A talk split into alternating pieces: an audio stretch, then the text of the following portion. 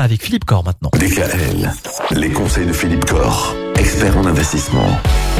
Hier, Philippe, on expliquait que la donation, c'était quelque chose de plutôt intéressant pour aider ses enfants à avancer dans la vie. On reviendra d'ailleurs un peu sur cette notion de donation demain. Mais avant cela, on va parler aussi des petits-enfants. Est-ce qu'on peut, en tant que grand-parent et de son vivant, aider ses petits-enfants? Et oui, souvent c'est une chose qui n'est pas abordée, c'est bien dommage parce qu'effectivement aujourd'hui ben, la loi permet quand même de faire des choses. Il faut savoir que pour les petits-enfants, il y a aussi un abattement qui permet de transmettre, de donner à des petits-enfants franchise de droit. Et cet abattement aujourd'hui porte sur une somme de 31 865 euros. Donc 31 800 euros qui peuvent être donnés à un petit enfant sans aucun droit de succession. Par petit enfant Par petit enfant. Et par grand-parent.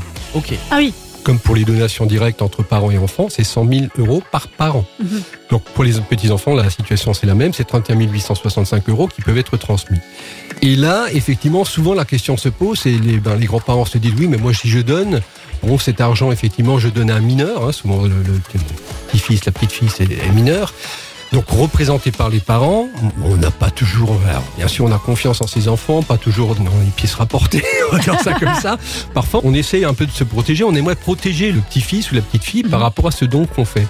Et là, il y a une technique qui est très intéressante, qui n'est pas beaucoup utilisée et qui est ce qu'on appelle le pacte adjoint. C'est-à-dire qu'on peut faire une donation au nom du petit-fils, de la petite-fille, on souscrit un contrat d'assurance vie à son nom et on rédige un pacte adjoint qui est déposé auprès de l'assureur qui permet aux grands-parents de garder le contrôle du contrat d'assurance vie. Ce sont les grands-parents qui vont gérer financièrement le contrat, qui peuvent même fixer certaines règles en matière de disponibilité. Ils peuvent très bien dire, bah, non, le petit-fils, la petite-fille, je veux pas qu'il ou elle dispose de son argent avant 21 ans, avant 23 ans, avant 25 ans.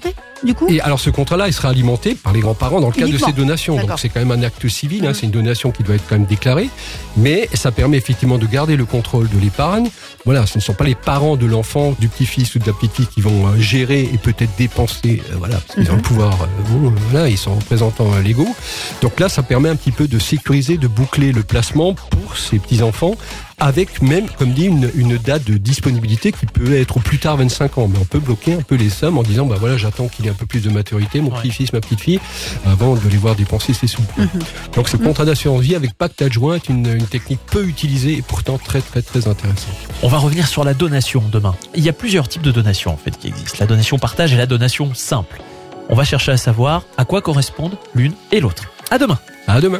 Retrouvez l'ensemble des conseils de DKL sur notre site internet et l'ensemble des plateformes de podcast.